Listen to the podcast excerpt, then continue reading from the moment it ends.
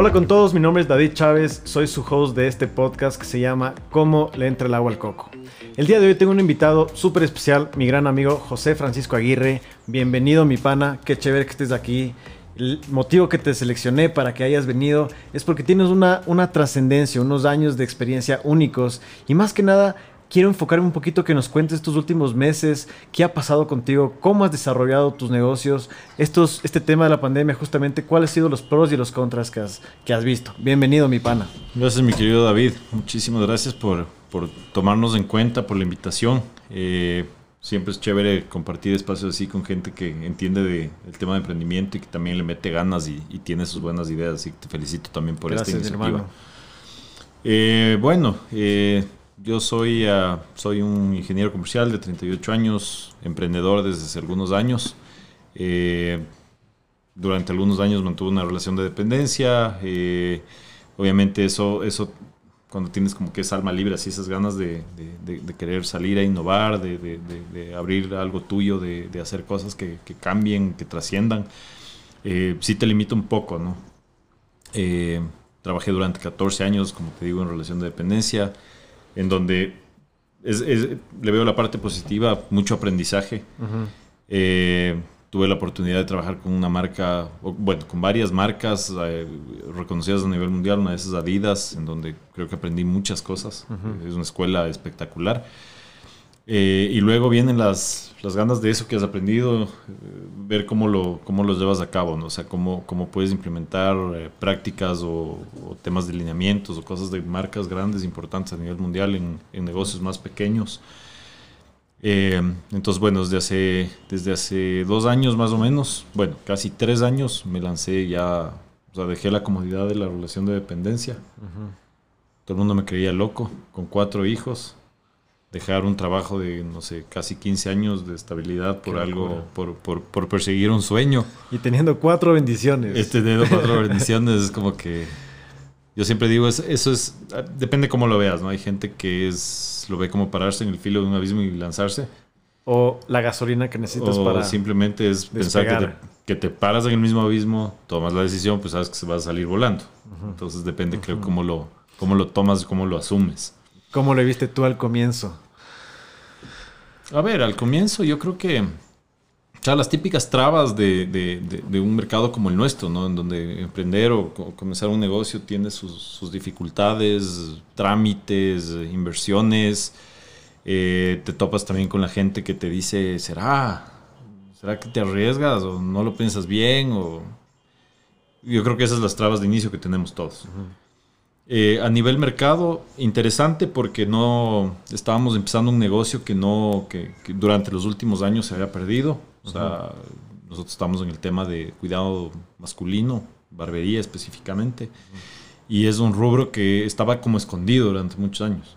Entonces era un tema de retomar algo que se hacía, que era costumbre del, del- del hombre de acá, digamos, de 30 o 40 años, y que durante Las famosas barbershops. las famosas barberías o Así peluquerías es. que antes se las conocía como peluquerías específicamente a las de a las de hombres, a las barberías de ahora se les conoce como barberías. Ya. En ese tiempo se las conocería como, como peluquerías. Y era lograr ese clic de algo que era costumbre hace 30 o 40 años y que durante una o dos generaciones se perdió. Entonces era un poco riesgoso el tema de retomar, pero empezamos a darle la vuelta en las ideas de cómo iba a ser, de qué concepto debería tener parte de mi trabajo en el, en, eh, que, que te comento en, Adidas era justamente el tema de implementar tiendas de concepto, islas de concepto, experiencias de clientes, lineamientos de marca. Entonces, Entonces ahí aprendiste muchísimo lo que quiere decir, cuál es la atención, qué es lo que quiere el cliente y cómo se le puede en- enganchar para que pueda justamente dar Sí, ese paso de comprar. Justamente, o sea, una, una de las cosas, una de las tareas que tuvimos nosotros fue la implementación de islas de concepto, que era un, eh, digamos, era una, una idea, un concepto que Adidas no lo tenía implementado a nivel mundial.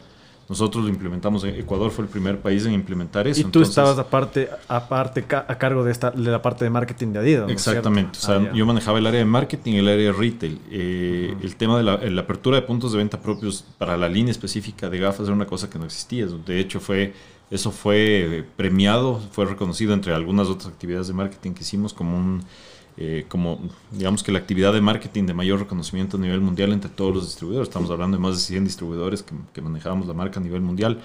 Y el hecho este de implementar los puntos de venta en, súper alineados con el tema de los, de los guidelines de, de, Adidas. Fue un tema que, imagínate, para tú crear una tienda de concepto de una marca sin, sin que tú seas el dueño, tienes que pasar por aprobación de la casa matriz y todo eso.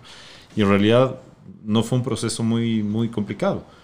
Simplemente fue seguir lineamientos. Entonces, Pero tenías la libertad de poder hacer un montón de cosas que... Ciertas libertades, sí. Claro, pero claro, tipo manual de marca, lineamientos de marca establecidos, eh, pero ciertas acciones y operaciones. O sea, y el tema, el tema funcional, o sea, el tema de cómo tenías que operar el punto de venta, eso no estaba en ningún manual. Eso ya era más bien un tema de de desarrollarlo nosotros localmente, ver cómo funcionaba, cómo tenía que ser la experiencia con el cliente, la atención, el manejo de quejas, la, eh, la argumentación de venta, todo eso teníamos que inventar nosotros. Y seguramente eso era algo súper nacional, porque lo mismo en Argentina, en Colombia, totalmente diferente. Exacto, hasta los términos que tenías que utilizar para explicar, qué sé yo, cada producto tenía que ser súper tropicalizado. Entonces, fue, un, fue un desarrollo súper chévere, porque creamos manuales, eh, durante un tiempo hicimos unas pruebas con, con un par de franquicias, llamémoslo así, dos puntos de venta que decidimos probar con, con, gente que no era parte de la empresa y que queríamos ver cómo se desarrollaba. Entonces, el tema de transmitirle también el conocimiento, o sea, el tema de absorber lo que te da la marca, implementarlo y transmitirlo a un tercero también para que pueda operar su negocio de esa manera. Esa fue tu escuela, entonces. Esa, esa era la escuela. un montón de cosas para implementar al barrio. Sí, entonces el, eh, el tema, o sea, ya viene el tema de cómo implementamos acá, ¿no es cierto? Y, venía, acá ya no había un manual, o sea, ya no había un Adidas que te diga, mira, esta es la marca, esto no te puedes mover de aquí, los, qué sé yo, los colores corporativos son estos, los tamaños, las distribuciones, ¿no? Acá había que coger de cero y decir, bueno, me quiero poner una peluquería o una barbería, ¿y cómo va a ser? ¿En dónde va a ser? ¿De qué tamaño? ¿Cuál es la eh, no sé, la, la, capacidad instalada que vamos a tener. Y seguramente tú ya tenías maqueteado en la cabeza un montón de cosas. O sea, es chistoso porque yo le fui, o sea, le fui pensando, dije, a ver, o sea, sí, ¿cómo me gustaría que sea el lugar donde me voy a cortar el pelo? Estaba cansado de irme a cortar el pelo en la peluquería donde me llevaba mi mamá de chiquito, después a la peluquería que iba con mi, con mi esposa cuando nos casamos. Terminabas oliendo esmalte aparte. Sí, o sea, no, no es un ambiente, o sea, es como que llegas y por, por Dios, corto el pelo y me voy. Porque mi mamá me trajo.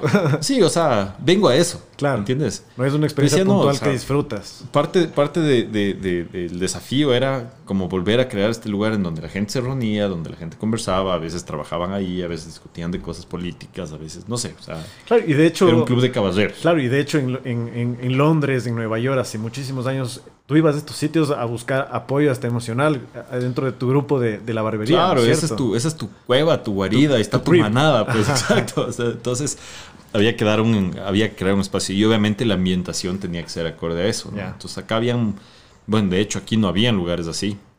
Y claro, fui conversando con algunas personas y decía, o sea, ¿cómo le ves? O sea, yo le, la imagen le tengo de esta manera. Entonces la, la gente me fue dando como algunos, algunos inputs interesantes eh, sugerencias de lugares donde podría ser. Eh, dimos con el lugar en la, en la tejedora en, van a ser ya cinco años, ahora en, marzo. Eh, la tejedora cinco años no, muy poca gente sabía dónde era la tejedora. Entonces, Son industrial, aparte de eso. Exacto, o sea, era una fábrica vieja y tenías por ahí uno o dos locales que eran medio punto de referencia, pero no era un punto de referencia en Cumbayá.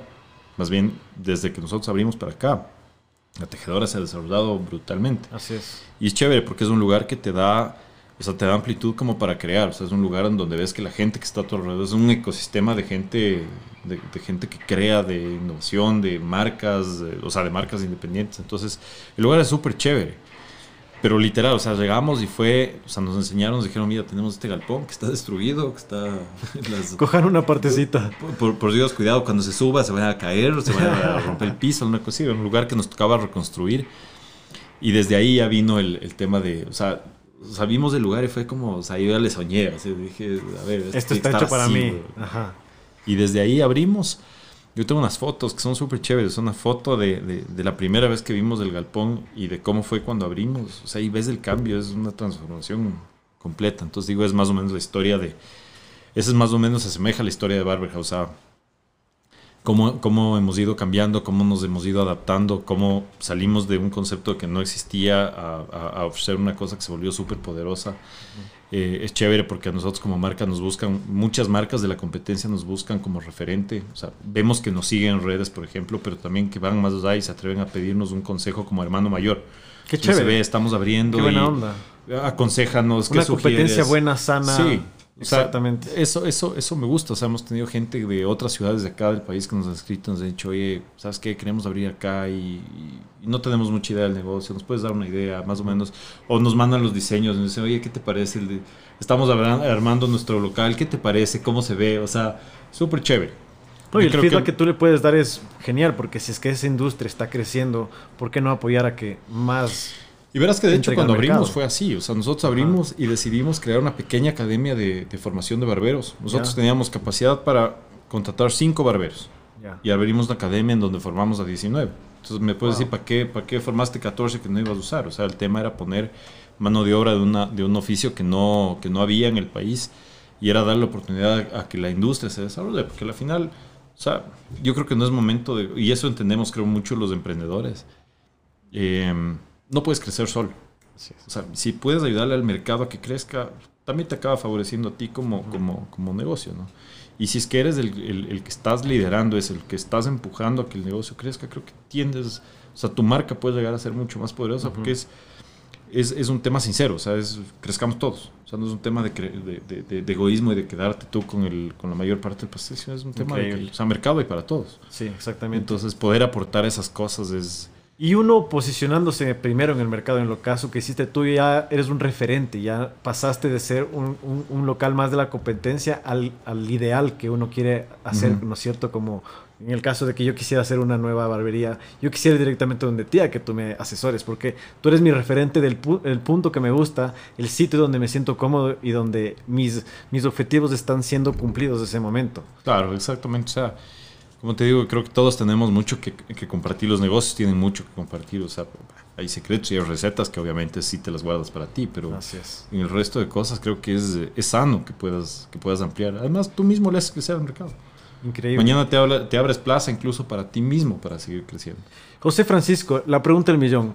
¿Cómo le metiste el agua a tu coco? ¿Cómo? A ver, En realidad todavía no llego a encontrar cómo, pero creo que una de las, digamos que de las claves de, sobre todo en nuestros, en, nuestros negocios, es el tema del servicio. O sea, lo nuestro está muy enfocado al servicio. Eh, con mi esposa estamos dedicados a ventas desde hace años y, muchas de las cosas que la gente valora, o sea, más allá del producto que entregas es cómo lo vendes.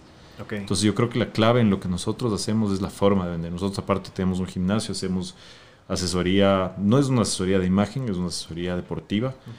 Eh, y a la gente le gusta mucho la cercanía. O sea, no, no, la gente no te paga por un producto. O sea, la gente te paga porque tú le hagas sentir bien. O sea, depende de qué le vendes. Pero que sea un tema de, de, sentir que lo que estás recibiendo lo, estás asesorado. Pero eso quiere decir que estás físicamente bien, mentalmente bien y te ves bien. Entonces, o sea, cierro el círculo. Claro, es que tienes que cerrar el círculo de alguna forma. Exactamente. Porque si es que tú estás haciendo esto es porque quieres ver a las personas cumplir sus objetivos personales. Sí, o sea, mira, dentro, incluso a, nivel laboral, ¿no? O sea, conversábamos hace un ratito antes de comenzar. O sea, para nosotros una cosa súper importante como filosofía de trabajo ha sido que la gente tenga eh, la capacidad de, tener un buen lugar donde trabajar, o sea, de poder crecer, de poder... Entonces, de eso, si te pones a ver, no es solo darle al cliente la posibilidad de tener una buena imagen, sino a todos los que están alrededor, o sea, eh, de alguna manera tratamos de que nuestro círculo nuestro círculo de influencia vaya más allá de relación de marca-cliente, ¿me entiendes? Es la gente que trabaja para nosotros, los proveedores con los que trabajamos, siempre buscamos que todos, o sea, el tema, el tema de imagen personal, el tema de, crecimiento, o sea, desde nuestro espacio podamos ampliar eso hacia, hacia toda la gente con la que tenemos relación, no solo con los clientes. Creo que eso es súper importante porque alguna vez nos decían, ¿qué vendes? Los típicos, el típico pitch de inversión o, simulación de pitch que te dicen, bueno, o sea, tú tienes que resolver un problema de la humanidad. ¿Qué resuelves tú? La mayoría dice, yo soluciono un problema de hambre, soluciono un problema de tiempo, nosotros dijimos, solucionamos un problema de autoestima. Autoestima, justo, justo estaba buscaron miedo, así dijeron, a ver, ¿qué, vendes? Claro. Nosotros vendemos imagen personal, o sea. 100%. Entonces. Y, es algo que todos los seres humanos anhelamos. Es todos necesitamos. básico, que es todos necesitamos. parte de nuestro día a día. Todos, absolutamente, todos necesitamos. O sea, todos nos gusta sentirnos bien, vernos bien. Entonces, creo que el, poder ofrecer eso desde dos aristas diferentes en el tema del, deporte, en el tema de, la, de la, barbería. Es al coco le metiste el agua por acá, por acá y por acá. Sí, por hicimos como 60 huecos por varios lugares. Me encanta, me encanta. Entonces eso, y te digo, yo creo que el servicio, o sea, yo creo que una de las cosas que aprendí en, en, en Adidas era básicamente eso. O sea, a pesar de, tú sabes cómo son los europeos, son bastante fríos en el tema. Eh, nosotros trabajamos con una empresa que representaba Adidas que era de mucho servicio. O sea, que rompía ese concepto de, de, la frialdad y la... O sea, lo cuadrados y lo calculadores que son los europeos para ser gente súper cálida y súper de servicio. Entonces, desde ahí ya decías, qué interesante esto. Lo mismo que nosotros recibíamos es lo que tratábamos de transmitir a los clientes. Entonces, por ejemplo, qué sé yo, políticas de garantías y cosas así súper abiertas que tenían con nosotros, nosotros les trasladábamos el 100% de esa apertura a los clientes y veías que la, la reacción era buena. Valorado. ¿Cómo le entra el agua al coco? Yo creo que uno tiene que aprender a escucharle al cliente. Ahí está la clave. O sea, aprender a escuchar al cliente, no darle la razón, pero sí ofrecerle soluciones. O sea, cuando tú ofreces soluciones, o sea, a la gente le gusta. Y perder el miedo de decirle, oye, ¿cómo estás? Eres mi cliente, yo soy justamente la persona que te está dando esto, pero ¿qué más quieres de mí? Creo que también perder un poquito el, el, el, egoísmo y, también un poquito la, humildad de, de, poder preguntar y decir, oye, ¿qué necesitas? Es algo que me ha encantado escucharte. Sí, y sabes que eso, nosotros estamos apersonados de los negocios, o sea, en, en, lo que nos hemos metido siempre con la meche, hemos estado ahí presentes. O sea, en la barbería yo procuro estar gran parte del tiempo presente ahí, escucharles a los clientes, ver, solucionar problemas en, en el gimnasio no solo es un, es un negocio nuestro, sino que nosotros también hacemos los entrenamientos. Nosotros mismos entrenamos a la gente. Entonces, nos gusta oírles, sabemos quién tiene una lesión, quién no puede hacer ciertas cosas. En el tema de ventas de frutas, eh, nosotros hacemos ventas de frutas, ventas de electrodomésticos y nosotros mismos vamos y entregamos. entonces tienes de primera mano esa información de la gente que te dice, y cara a cara es eh, espectacular. Y es la gente te habla del precio, del tamaño, de la calidad, de lo que le gusta, de lo que no le gusta y eh, tú estás recibiendo todo eso. ¿no? Entonces, qué mejor fuente de información que uno mismo estar ahí. Que eso es diferente cuando, cuando tienes un filtro en la mitad. O sea, tú tienes gente que trabaja para ti y a veces ellos son los que reciben esos, pero no, ellos no tienen digamos que la capacidad de hacer esos cambios o de implementar cosas, o simplemente filtran las cosas y no te cuentan lo que dicen los clientes. Yo creo que ahí se queda muchísimo. O sea, la información que te da el cliente es valiosísima. Que como dices, hay que tener, yo creo que la humildad y la apertura de, de escuchar, porque también hay gente que te dice, mira, mi negocio se hace de esta manera, no me importa lo que diga el resto, mi producto es así y no lo cambio nada. O sea, creo que el mundo nos ha demostrado en el último año que si no te adaptas, no, no sales adelante. Entonces... Genial, mi pana. Vamos a cerrar este capítulo. Te agradezco muchísimo. Eh, por favor, síganos en las redes sociales de Barber, eh, Barber House y Vikings. Eh, dos lugares espectaculares que tienen que ir de ley. Mi pana, gracias por este tiempo. Y gracias, mi pana querido. Un gusto estar acá. Así, Has estado escuchando el podcast Cómo le entra el agua al coco. Un espacio creado para gente como tú y como yo que nos cuentan cómo hicieron para encontrar su felicidad y meter el agua a su coco. Este proyecto no sería posible sin el auspicio de la Embajada de los Estados Unidos en Ecuador. Si te gustó el podcast, danos 5 estrellas y deja un chévere comentario abajo.